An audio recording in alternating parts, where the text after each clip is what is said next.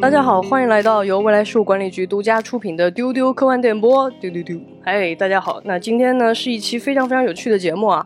在我们这期节目上线的前几天呢，大家可能会关注到这样一条非常有意思的新闻，有一个全新的汽车品牌叫极度，然后这个极度汽车呢，一下就有两个点就砸中了科幻迷的神经啊。第一，哎，刘慈欣老师居然是一个什么零零四号车主，然后另外呢，还有就是看到这个极度汽车有跟中国探月在做一些合作，哎，这个事情就非常有趣。更有意思的是呢，我们在这个极度的这个发布会上听到了一些，反正我是有一点点小问号的概念，比如说，哎，汽车机器人，我当时一听什么变形金刚嘛，对对对，啊，以及这个无人驾驶的这样一些好像很炫酷的，马上就要发生了的事情，所以基于这样的一些很多的问号啊，我们今天特地请到了一位非常非常有趣的嘉宾，极度汽车自动驾驶负责人王维宝老师，哎，王老师跟大家打个招呼。哎，大家好，我是极度汽车自动驾驶负责人王维宝。很高兴今天有机会在这里跟大家分享。嗯，我们今天真的是 我跟船长准备了好多问题啊，也很 很想跟老师呃聊聊，看看我们想象的那些东西和真的这些技术到底是不是一回事儿。那当然听到了另一位今天我们的嘉宾就是我们的宅学家船长。嗯，大家好，我是船长，也欢迎王老师。对，船长，哇塞，为了录这期节目，哎呀，船长刚刚快跟我们介绍一下你最近看了一本什么书？对，为了录这期节目，我看了一本非常厉害的书，它叫《月背征途》，它讲的就是玉兔二号月球车在啊月球背面怎么走路的。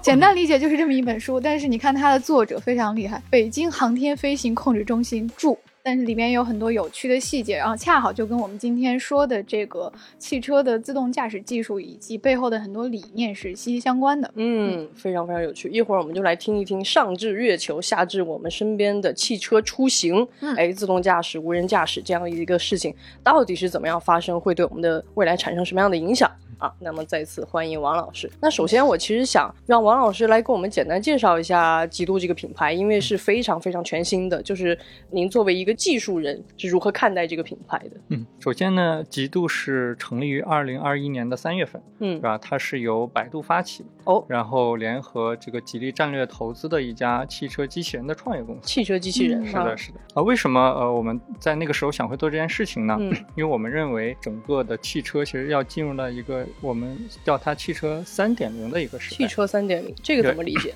就首先呢，那其实我们一点零时代呢，就是大家其实就是现在正开的这些这个传统的燃油车，对吧其实过去的百年的汽车历史，其实经历了很久很久，是然后它一直也没有脱离于整个基于这个燃油的这动力的这样一个时代。嗯嗯。但这样一个时代，其实也造就很多大家这个比较耳熟能详的品牌啊，是的。比如丰田啊，嗯，对吧？比如美国的一些这种车企，通用，对吧？对比如中国的比亚迪，等等等等。那其实，在过去的十年中呢，其实整个的汽车行业呢是经历一个从燃油化到电动化的一个时代。嗯，对是的，其实大家可以看到，这个最大的一个改变，其实就是整个电池技术的一个更新。嗯嗯在特斯拉其实这个开放了它整个这个电池的专利之后，大家看到其实整个电车公司其实也如雨后春笋一般的这个出来了。没错啊比如国内大家能看到这个蔚来、理想啊、小鹏啊是的，是等等等等。其实比亚迪现在也宣布它要全部的整个电动化。对对，其实过去的十年呢，我们看到了其实整个汽车是经历我们认为它是一个二点零的时代。二点零，从一个燃油化到一个电动化的时代。明白那我们认为接下来的十年呢，可能更多还是汽车要经历一个智能化的时代。智能，嗯对嗯就很像大家能看到，比如说手机行业从过去的一个功能机到智能机这样的一个转变，嗯，对吧？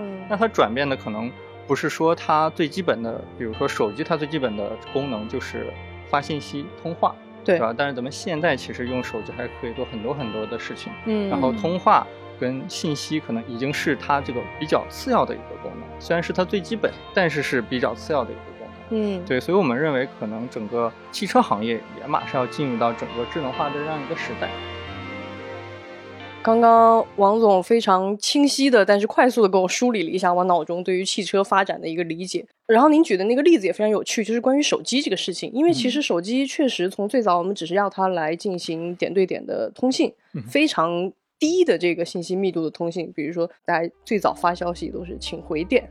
啊，要迟到了，请稍等啊之类的。但现在手机已经完全的，甚至深度的改变了我们的生活方式。比如说现在我们自拍，比如说我们这种所谓的网红经济，它甚至整个的改变了我们呃人类文明的一种状态。因为刚刚王总提到说，智能化是汽车的下一个的世代。因为我们现在对汽车，我能想象到的还是说我从一个地方去一个地方。嗯，那这个汽车再智能化以后，我们的生活会变成什么样呢？我现在有一点缺乏这个想象。其实整个技术人员有的时候也会从科幻中去寻找一些灵感。哦，呃，尤其是其实很多的科幻其实是基于现实，对对对，基于现实的一些理论基础来产生一些更远的一些畅想。是的，是的。就比如开始，呃，咱们刚刚提到的，比如说整个这个呃手机，手机的那个发明人，他也提到，其实他的整个的这个。想法可能也是来自于那个《星际迷航》的一个哎，一个场景，通信器。每个人可能手里都会拿一个像一个折叠机一样的东西，对对对，然后进行远距离的通信，是的，对吧？比如最近在看，比如说大家看《西部世界》，嗯，对吧？其实《西部世界》里面有这个所谓一个自动驾驶汽车一个飙车的一个 一个场景。其实我认为很多这种科技场景为整个未来的通行提出了很多很多这种畅想。我举个例子，其实我会发现我家的小朋友。对吧？他在看我们有一天在看电视的时候，一个两岁的小朋友，他会不自觉的走到电视前面去触碰这个电视，对吧？对，因为可能在他的这个理解世界里面，所有的屏幕都都应该是可交互、可触碰的，对吧？这个，但是对于这个传统，怎么见到这个，或者说咱们这个年代生人会认为我电视只是用来看的，我的手机啊、平板更多还是用来去交互的。是的，所有人其实面对于未来。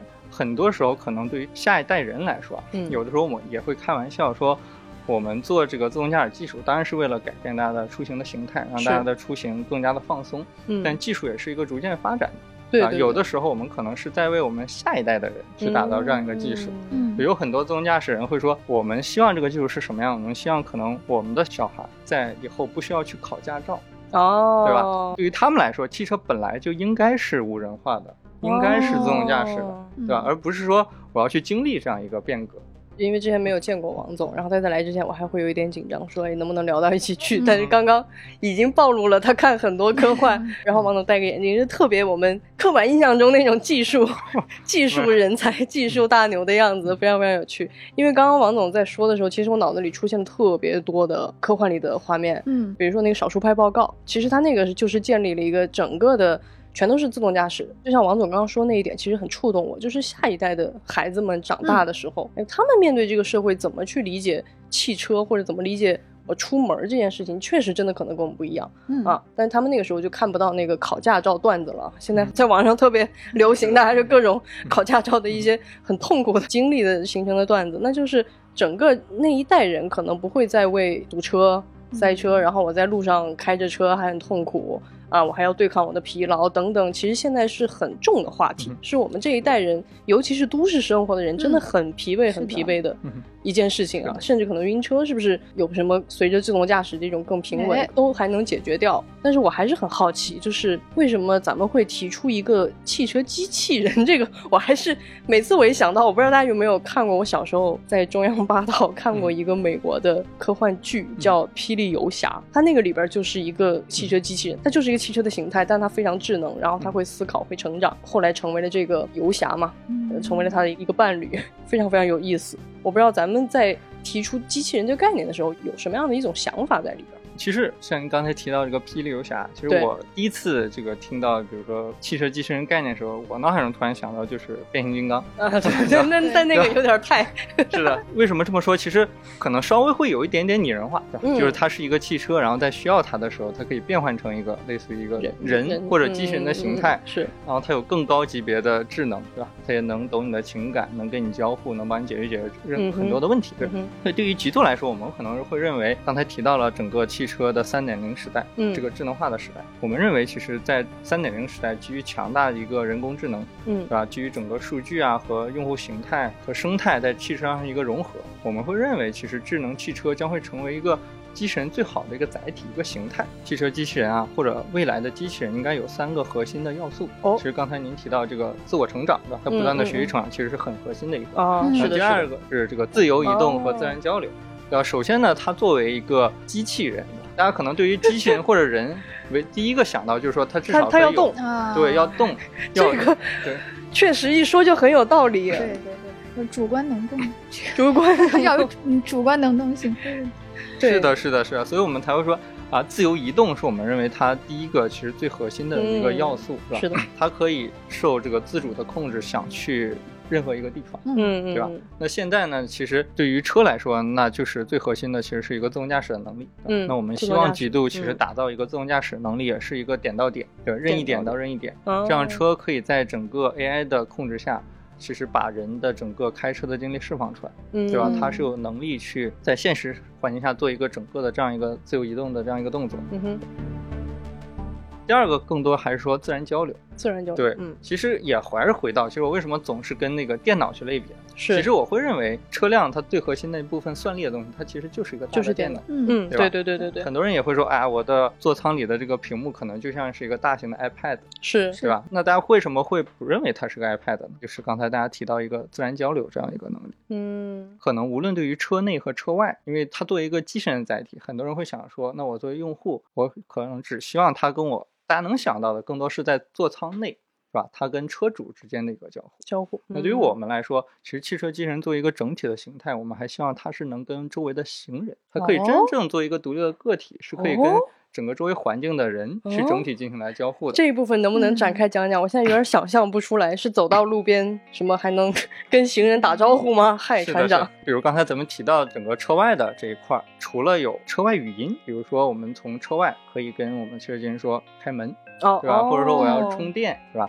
这是第一点。第二点呢，那我们整个这个车身周围还是有整个智智能化的一些这种像素级的大灯，就是你可以理解为它是一个显示屏，是一个大灯，但是里面是像素状，只是这个像素点比较大。哦，对，然后呢？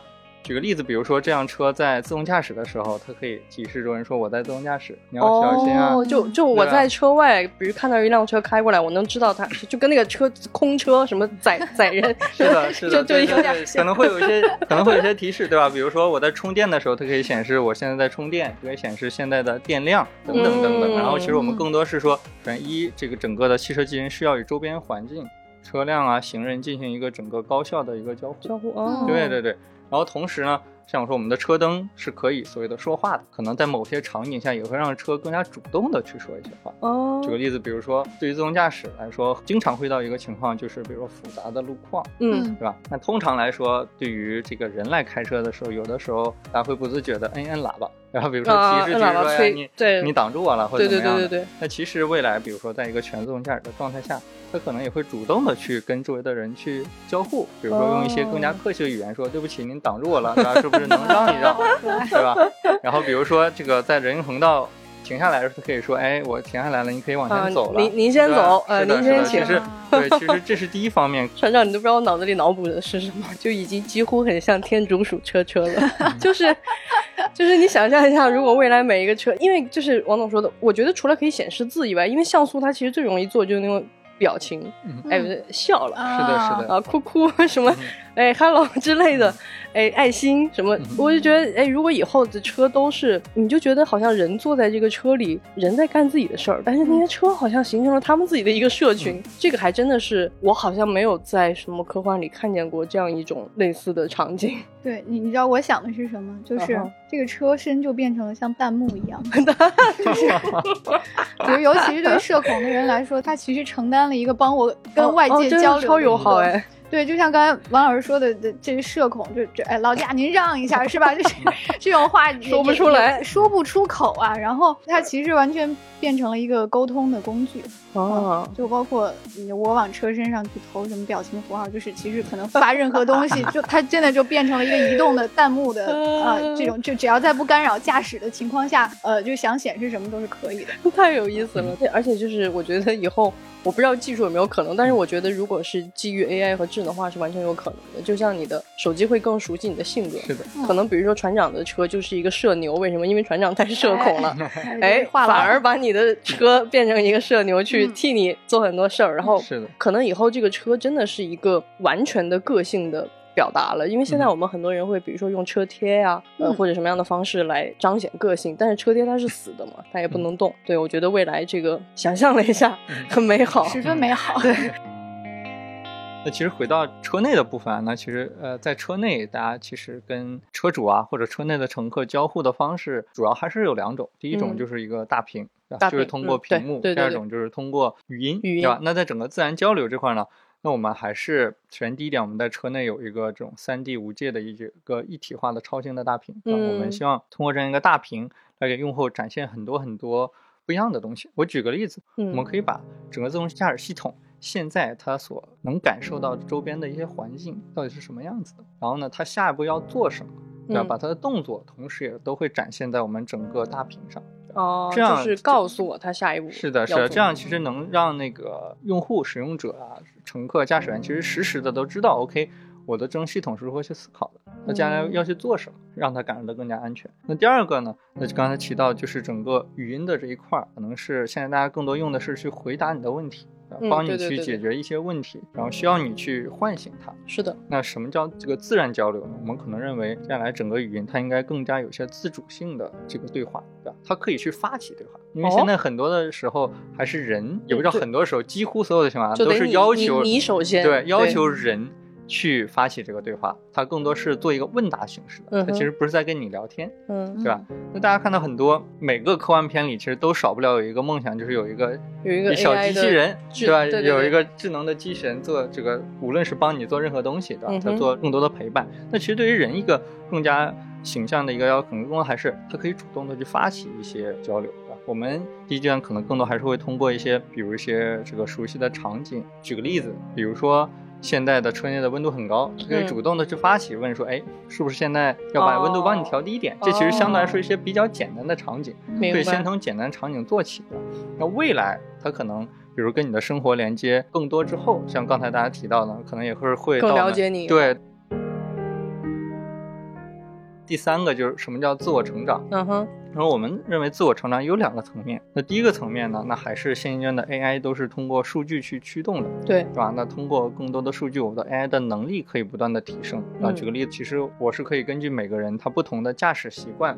去调教这个系统的，有些人可能喜欢更激烈的驾驶，对吧？他喜欢这个加速快一点，对吧？减速也要急一点，对哦。对然后有些人他喜欢更加稳定，是吧？他喜欢让他的自动驾驶系统是一个怎么说滴滴的专车司机，对吧？坚决不超速，然后开得很稳定，然后超车呀、转弯啊都是处在一个很稳定的状态。其实，其实这个是我们是可以让我们的汽车机器人通过自我学习能力不断不断的去提升的。甚至我们也会想到，举个例子，我们现在车内有些摄像头，它是不是可以实时的或者很动态的去检测？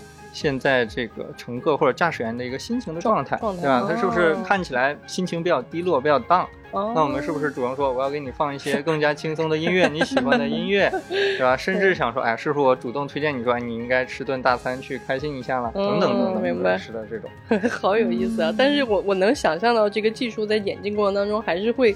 难免爆发我们现在人跟 AI 之间的那种人工智障的时刻，就是是的，就它的那个干扰。但是我相信这些东西都是随着数据的是的增加，它不断的学习 啊，能够能够做到。啊，我脑子里又出现了，比如说船长开着车，心情低落，他说：“勇敢的少年，不要逃避。”对，是的，是的，对，其实就是大家也可以想象成这个。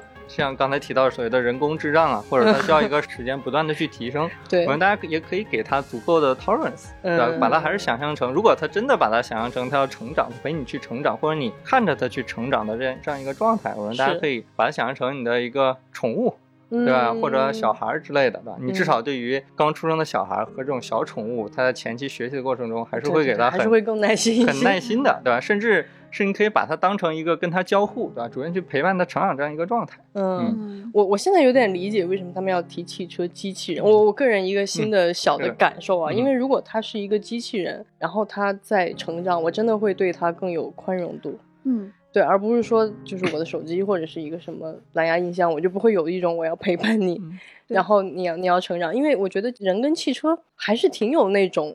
相处感的，就像很多人爱他的车那种，所以我觉得，我想象了一下，如果是我有这样一台车，确实我可能会跟他建立某些非常神奇的联系。嗯，我这儿有一个小的例子可以来佐证。哦，就是其实把车看作机器人呢，我觉得真的就是王老师刚才说的，可能是一个观念的转变的过程。是是是，嗯，其实月球车像这种火星车。这种探索的，就是外星这个探测器，它已经属于机器人技术的领域范围里面了。对对对对对，因为它要具备一个独立处理、应对环境的能力。嗯，就是这个小车无论怎么样，它都应该有在陌生环境里面。前进、后退、找路、转弯，对啊，这爬坡这些基本功能，其实 跟现在机器人的功能是非常类似的，是的，一样的。而且就是包括找路，它要满足各种条件，找出一个最优解。就是任务规划也是也是人工智能领域的一个一个重要的分支。嗯啊，但是呢。嗯，比如可能在外太空探索领域，这个机器人仅仅有这些功能是不够的，它也要具有航天器的一些特点。哎，你这样理解的话，它就成为一个具有航天器功能特点的机器人，一个机器人就是一个太空探索的机器人。啊，对对对对。所以说，下一个时代我们的出行环境呢，就我就会想起《回到未来》里面那个台词，就是我们要去的地方没有路。嗯，就是未来我们会面对的。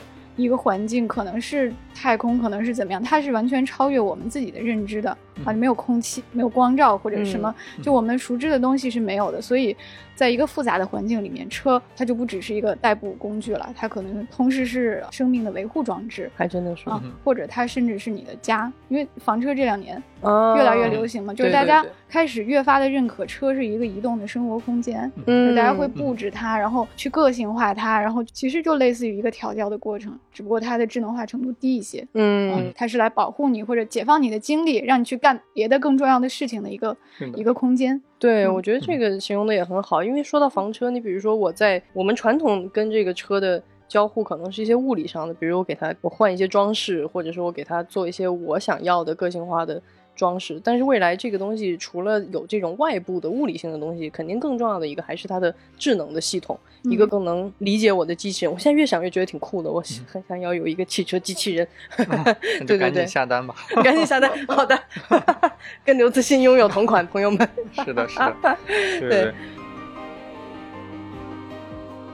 还是蛮想再聊一下无人驾驶这件事情的，因为我们作为普通人，就像王总提到的，我我们对无人驾驶真的还是有点，就是不光是因为它未知，就是还是会担心一些科幻片里面常见的情况，比如说遇到突发事件，它不能够判断的像人那么精准啊，或者是。一些陌生的情况，它是不是能够更像人一样去处理？所以我不知道为什么，就是我想听听你怎么去理解，说为什么无人驾驶才是更安全的，而且它一定是我们下一个时代的更主流的一个方向，就它背后的这个逻辑到底是怎么样的？OK，我首先。从两个层面来说，我首先从纯技术的角度来说呢，呃，我们也不把它叫无人驾驶技术吧，就是可能比如说先说这个所谓的自动驾驶技术，或者或者说辅助驾驶技术，让让这个车有更多的能力来帮助到大家，或者等等的，它逐渐进化成一个无人驾驶技术。其实它也不是最近几年才刚刚兴起，对，没错，其实可能上世纪的七八十年代，对吧？其实很久很久之前了，是的。然后就大家其实不断的在做这种技术上的尝试，是吧？那也这个技术其实也经历了。很多很多很多次的一个迭代，其实整个自动驾驶技术，它更多是现阶段一个顶峰，顶峰。大家希望通过自动驾驶这个事情或者无人驾驶这个事情来证明这一波的技术浪潮，就是基于深度学习、数据驱动的这样一套所谓的浪潮，能达到一个大家所认为的一个 AI。因为大家对于 AI 的追求是无穷无尽的，是的，是的，对，大家可以看，其实很多东西都可以叫 AI，都可以叫人工智能，对啊。那其实自动驾驶只是最近 AI 的一个体现。对吧？因为它不仅仅是一个所谓的 AI 的东西，开车对对吧？因为 它其实涉及到多方面，对吧？它涉及到，如果我们认为说 AI 是这个思考，是它的大脑，对吧？我来判断周围的环境怎么样，我来感知周围的环境怎么样。对，在同时，它也会去做一些执行的动作，啊，我可能要控制车辆的刹车、转弯、自动转向的。所以它是一个跨学科的这样一个领域。嗯，我觉得这个特别有趣，因为刚刚王总说这个才提醒我，就是我们现在做 AI，大家会用很多的方式来训练它，比如说让它去下围棋，在围棋这个领域，AI 已经证明了自己的超绝的能力。然后比如说也有人会把它引用到游戏里边、电竞里边去训练这个竞赛的 AI。那确实，刚刚王老师这么一说，哎，自动驾驶是它的一个顶峰。你仔细想，还真是，因为它处理的问题。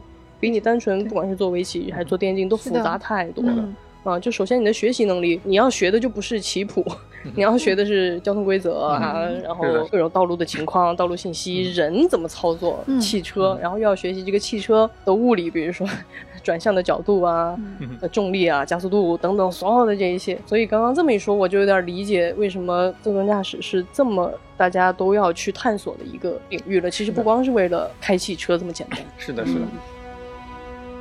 那回到对于用户或者大家更容易理解这个角度，就是首先第一点，最近其实很多这个也经过很多年，大家说哎不用担心，说 AI 能替代人类啊或者等等的。为什么说我们认为整个驾驶应该被替代掉呢？首先对于绝大多数人来说。可能百分之九十九九的人来说，驾驶是个枯燥的事情啊，除非像你说赛车手，或者很多人就特别喜欢喜欢就是这个开车这个动作，就是感受人车一体的整个漂移。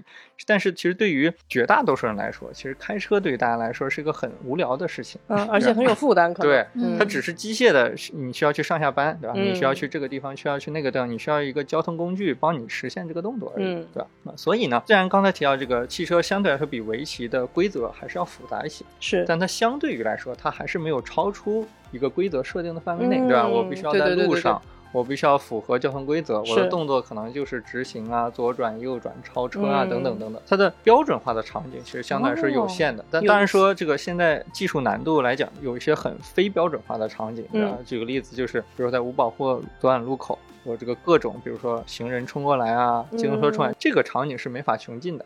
但对于其实对于它的规则来讲，它相对来说是一个限定化的一个场景。太有意思了。对，所以其实首先是想说，这个应该是机器应该是逐渐去解决的一些问题，对吧？把一些这个重复性很高又很标准化的东西，逐渐的把人的时间释放出来，对吧？让人去干一些更加需要有创造性的。嗯，对吧？更加需要一些所谓的 intuition 的这样的东西。我特别同意，是这样的东西。所以我们认为，首先第一个呢，技术的发展是这样的；第二个呢，我们认为绝大多数人也希望或者需要把自己其实这个上班啊或者交通这个时间来释放出来。是的，对。那再往后呢？其实对于整个安全性来说啊，咱们也能继去借鉴一些，比如说其他的行业，可能很多人也不不太熟悉。比如说，对于一个硬件器件来说，我们会分很多的不同的级别。比如说最普通就是消费级的，就是咱们用手机的，是它对我硬件的可靠性啊要求相对来说会比较低，对寿命啊、使用温度啊等等。那再往上就是工业级的，工业级对，然后再往上，比如说是车规，就是大家总会说的车规。再往上可能就航天级的，我的使用寿命可能这个要几十年，对吧？我的温漂可能这个要从比如说零下四十度到零上或者一百度之类的，等等等等。大家其实可以看到，在更高级别的这样一个行业，啊，举个例子，比如航空啊、航天领域，其实很早其实就到一个自动驾驶或者无人驾驶一个状态，也就是说。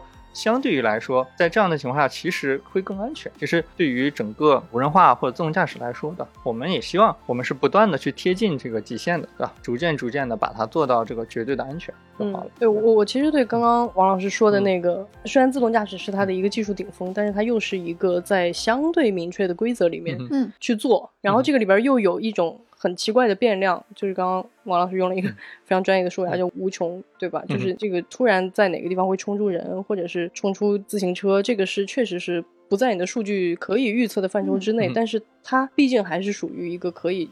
通过更多的数据，我们还是可以去判断的。我觉得这个 AI 能够做重复这件事情，把人让让人去做创造性，这个也让我想到最近关于 AI 绘画的一个争论，对不对？就大家一开始看到这个时候都吓疯了，说哇塞，以后这个美术师都下岗了，失业了，失业了，怎么怎么样？但是其实后来大家仔细的去分析，然后会发现，其实 AI 更适合。还是去做一些，就像王老师说的这种重复性的东西，比如说在一套美术流程里边，人可能是来做这个设计的，来指导了一个设计的创意的方向，但是它可以让 AI 去完成一些更精确的执行。比如说你做了一个三维的模型，AI 就帮你贴图，或者是你你大概有了一个设计美学的方向，那 AI 就帮你建模。其实这个是能快速的帮助人释放出来，因为其实现在在整个比如说美术的这个工业里面。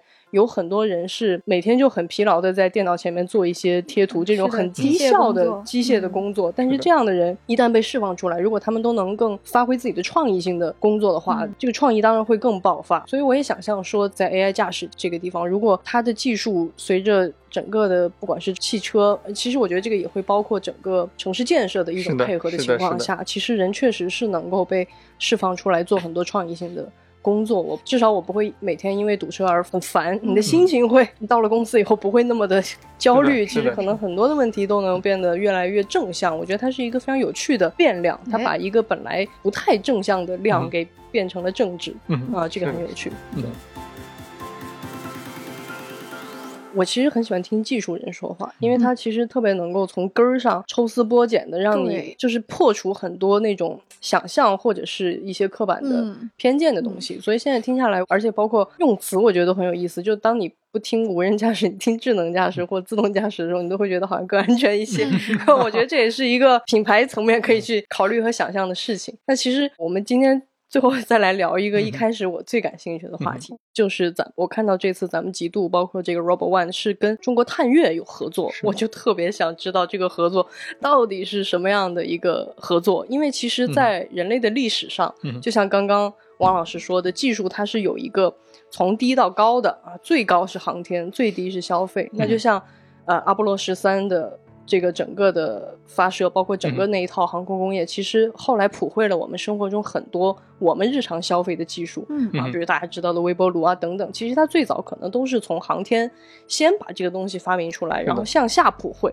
所以这一次我就觉得很神奇，就是看上去特别消费的一个汽车这样的事儿，啊，竟然能跟最顶级的航天的这样的工作有这种串联，觉得这是一个非常非常在这个时代的技术发展才能推动的一个很奇妙的一个交互关。关系是的，对，所以想听王老师给我们好好介绍一下。好的，好的，没问题。呃，其实最开始提到了，我们认为其实汽车进入了整个三点零的时代，嗯哼，啊，我们也希望在三点零的时代，作为整个汽车机器人这样一个新物种的一个开拓者。所以，其实对于整个公司或者极度而言啊，我们认为是这样一种探索的精神，是吧？我们首先认为，其实整个极度也具有整个这样一种探索的精神。对吧？是这种探索精神来支持我们刚才提到的整个汽车百年的历史中，其实已经发展了很久很久的，我们能去去找到一个新的东西。那什么是探索呢？那其实刚才主持人也提到，就是去没人到过的地方，对吧？然后做没人做过的事情。嗯，在汽车行业，整个这个探索过去开始条也是通过新的燃料的。变革啊，有新的，比如说生产模式的变革，对吧？比如福特，它改变了整个这个汽车的生产模式，对吧？我们认为，其实未来的这种探索呢，那其实更多是要依靠整个智能化。所以，我认为整个我们这个整个极度一个探索精神来决定了，其实我们不会重复的去去造轮子，对吧？我们也不会去走别人走过的路，对吧？我们希望是通过这个智能化，对吧？去走这样一条全新的路。呃，其实为什么呃选择探月呢？那其实这个刚才主持人和创都提到，其实在整个无论是科幻领域，对吧？还是整个人的这个领域，其实大家对于未知空间、未知领域的探索，其实没有停止，从未停止。对对，就为什么会有这么多科幻？其实就是因为我们现阶段可能还不具备这样的技术，对吧？但是。人们一直是对这个去探索外太空去信是一直存有好奇心的，对对吧？大家也希望通过这样一种方式去满足这样大家一个好奇心。然后，其实对于人类整个探月来说，那其实也是一个所谓的从空间上的一个改变。然后我们其实脱离了地球这个载体，到了一个月球上，那其实到了一个未知的环境上，嗯对吧？那所以我们认为，其实在这个过程中。我们想做一些探索的事情，那我们其实也很有幸的去找到了这样一个跟我们有一样这个理念的一个合作伙伴，啊，那就是我们整个的中国航天。对对对，我们认为也没有什么比火箭升空，是吧？是探索人类的能达到的边界，那更能体现整个探索的意义。对，我们也。认为它更能表现整个智能化的力量，对，所以我们其实一拍即合，就有了这个极度和中国探月工程的这样一个整个深度的合作。就是在前两天那个发布会上，贾洋老师就是我们火星探测器的副总设计师和之前嫦娥三号的副总设计师。对，贾洋老师他有一句话我很喜欢。就是他说，就是能让科技同时在天上闪耀，也能在地面上服务所有人，这样的合作真的是我们这个大时代下的机遇的一个碰撞。如果我们用这个玉兔二号来举例的话，它其实就是一个可以说是半自动驾驶吧。嗯，对对，就是为什么贾阳老师会说它是一个技术难点呢？就是我可以给大家算一笔账，它的背后的这个成本是有多么的巨大。就是它在月球上找路呢，它其实模拟的是人眼观察路况，他要用照相机拍。照，然后这个照片呢，要通过中继星传回到地面。地面是怎么判断呢？就是有三个团队，哦啊，来三个团队，对，就是光是怎么走就有三个团队要来指挥和计算它。嗯啊，有科学团队，有计划团队，有操控团队，就看名字就知道是干嘛的，对吧？明白，就大家还得配合啊，相当于一个大脑，然后到手到肢肢体的配合那种感觉。是的，然后这每个团队呢，可能都有几十甚至上百个人的科学家。也就是说，你这么一算的话，他每走一步都要有上千次演算，然后每演算一次可能要花几个小时。所以小车车走的那么慢，就很萌，在月球上每一步都非常小心谨慎啊，慢慢走，因为背后其实真的是一个非常非常复杂和庞大的计算过程。是的，而且刚才王老师也提到，这是一个交叉学科。嗯嗯，就是你找路不仅要考虑。外星的环境还要考虑车的大小，这其中涉及的什么什么机械动力、电力驱动，还有图形学，因为你要你要分析地形，是啊，所以每一个因素都是一个完全独立的学科，就是要把跨学科的知识融合到一起，才能找出那个最优的路径规划。嗯啊，然后嗯，其实月球车能不能自己决定怎么走呢？也可以。但是它只有局部的、局部的路线规划能力，呃，最后的结果其实都是人机协作的。也就是刚才也提到，其实所谓的自动驾驶或者无人驾驶，不是完全没有人的 因素。对，呃，我觉得这个有一个观点是很有意思的，就是计算机在计算这种比如说重复或者简单环境下，它有很强的能力。嗯，但是呢，在复杂情况下，机器所认为的最优的路径。从人的角度看，可能不是最优的。哎，这个很有意思。对，所以在月球车的路径规划里呢，就是最后的结果都是希望导向更满足人类思维的路径。所以科学家会在他的这个，比如机器的算法中加入很多人工的引导点。嗯，比如呃，人希望去到这些地方，或者希望避开这些地方，算法都会考虑。对，嗯，所以总结一下，就是这个。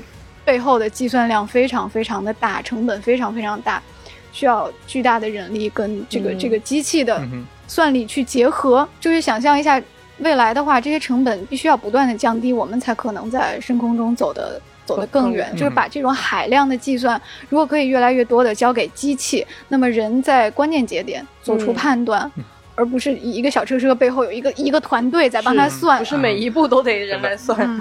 对，所以起码在这个。呃，太空领域就是自动驾驶或者无人驾驶，肯定是我们在宇宙中走得更远的一个不可缺少的技术。对，船长刚刚说的这个，我也特别有感触啊，就是因为我们对，比如说未来，一旦你想象到科幻的这个畅想的这个未来，有的时候它其实是要故意极端的，因为它其实是为了去创造一种科幻上的美学吧。嗯，比如说关于自动驾驶这个事儿，我就想起了阿西莫夫有一篇非常。著名的文章标题我有点忘了，但是他其实想要讲的就是你纯粹交给机器人，因为阿西莫夫发明了机器人三定律，嗯，然后他可能会陷入某种悖论。当时那个就是一个外太空探索的状态，然后有飞船失事，但是呢，想要机器人去帮忙做一个事情，但那个机器人就陷入了一种悖论，它在两个地方来回折返，就是没有办法达到最终的那个目的。所以我觉得，但其实我们看我们真实的这个。比如像刚刚船长举的这个例子，我们真实的在面对探测器的这个发展的过程当中，我们不会一下子把所有的东西都交给他，做的那么的极端。其实我们还是一个在人的掌控和哪些东西可以让这个智能化去替代我们，我们再去替代相应的比较稳妥的部分啊。所以我觉得还是挺有意思的。它并不是科幻作品当中那种为了创造某种惊悚的美学效果啊，给我们做的一个极致的推演。那其实关于这个航天技术跟人们的生活之间的这个交互，还是有很多非常有趣的科幻作品的。我们还是再请我们的宅学家船长来给我们推荐一些。嗯，就是科幻作品里面其实有一个经典的例子，恰好就跟我们今天讲的这个技术真的是严丝合缝的契合。哎，就是有一个我很喜欢的科幻作品《宇宙兄弟》啊，之前也在丢丢里跟大家安利过。对对对对，它是有宇航机构做背书的一个一个真很硬核的一个，对，涉及到的技术都是很扎实的一些近未来想象。它里面就有一个有趣的想象，就是它主角是一个车企的工程师。哦，啊，他当时设计了市面上一款特别有名的车型的，后来他又辞职了啊，去考宇航员。对，王老师考虑一下。可以。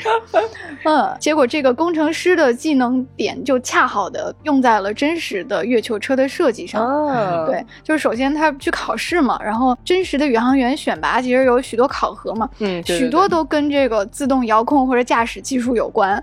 比如说给你预算，你去造一小车车，然后用它用小火箭发射到荒漠里面，嗯然后落地之后你再遥控它去一个指定的地点。哦就是你听起来没什么特别，对吧？现在很多大学生机器人比赛也有这个项目，比赛呃，但其实确实就是在真实的这个航天领域中，会有许多环节都涉及这样的技术，嗯它才会考。对，然后主角就凭着他的这个天生的技能，就脱颖而出，然后就遇到了一次真正的月面上的事故。哦啊，就是这个宇航员的车开到沟里去了。啊嗯，为什么呢？这也是有点夸张的想象吧，就是。它这个假设是人会根据在地球上的视觉经验去判断远近，哦，但是很有道理。对，但是月球上没有空气，对，所以远处的东西也非常清晰。嗯，再加上没有人工建筑啊，一些植物做做参考，嗯是的，是对，所以宇航员的肉眼就分不清远近，时间长了之后有错觉、有疲劳，嗯所以看上去很小的一块阴影，它实际上是一个巨大的坑近在咫尺的大坑，然 后就开进去了，然后就损失惨重。然后我们的这个主角就下定决心要设计一款月球车的挡风玻璃。哦然后就把行进的路线显示在挡风玻璃上，这样你不用低头去看另一个屏幕。啊哦，对，而这个提案恰好是他给一款民用轿车设计的。当然，现实情况下，月球车肯定不能那么开了，就是肯定要有导航和地图，就对，不可能瞎开。但是这是一个合理又有趣的推想，嗯，而且它恰好就说明了这个自自动驾驶在外太空环境里的必要，就是人的判断实在是非常的有限是的啊，我们的衡量标准实在是非常的少，但是在其他的环境中，一切都是颠覆性的。哦，这个例子太有趣了，就是嗯，因为我们在生活中自动驾驶还是先有了我们人类社会的道路的各种各样的规则和已经非常成熟的各种各样的体系，嗯然后再去做自动驾驶。但外太空完全是另一回事儿，嗯所有的数据、所有的思考方式可能都必须是新的。是的，嗯是，的，是的。对，但我还是觉得王老师可以考虑一下上 太空。中中国宇正在招宇航员呢。没问题。说到说到这儿，对，就突然想到，我可以夹杂一点私货。对，来来，那个刚才提到，其实比如说极度做这个探月版的这个过程啊，主持人也说这个可以去学这个宇航员去太空，对吧？嗯其实。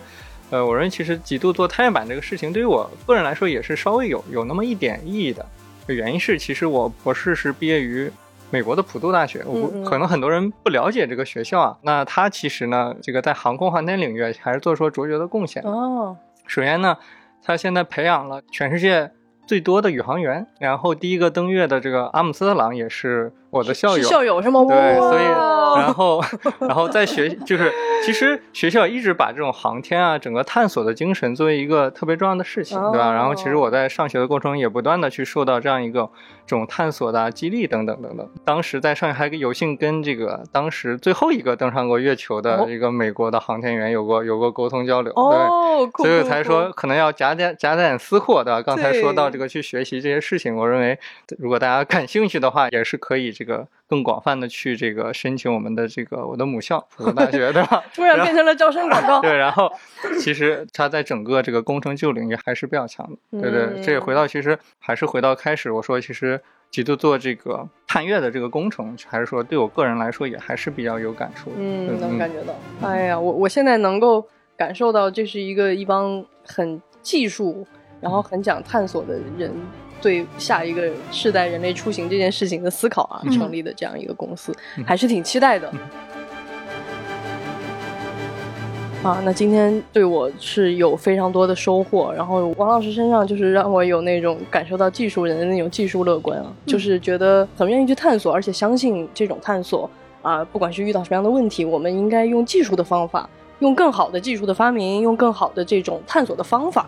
来解决更多的问题，对我觉得这个也让我们会，对吧？这是很多很优秀的科幻作品的精神内核。我曾经想起刘慈欣讲过一句话，他就是说，就是现代我们的技术因为发展的太快了，有很多技术我们已经感受不到它的那种震撼性。嗯，就他有一次其实是坐火车还是汽车穿过一个巨大的那种山洞，还是一个大桥。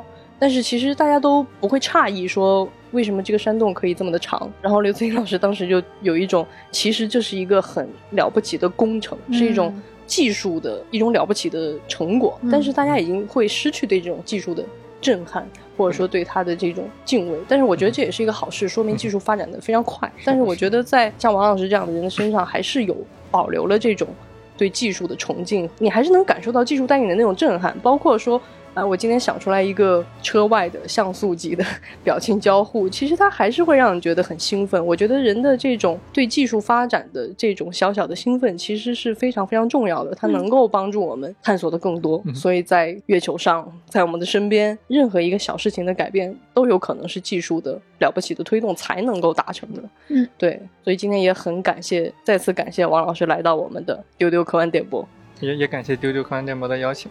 对对对，好，那今天，呃，我们这个带着，呃，请结尾给我配一个那种昂扬的，像星际迷航一样的音乐。我们在这样的氛围里面啊，带着这个对未来美好的。想象，我们在这样的氛围里面啊，带着这个对未来美好的想象啊，在这样的一个氛围里面结束。那今天也照例给大家留一个互动问题：你在什么样的作品里看过一些对于未来出行的想象？不管是技术，还是某一种生活的感受、一种场景，哎，你觉得比较有意思的，欢迎来跟我们分享。可以在我们的丢丢科幻电波的粉丝群以及。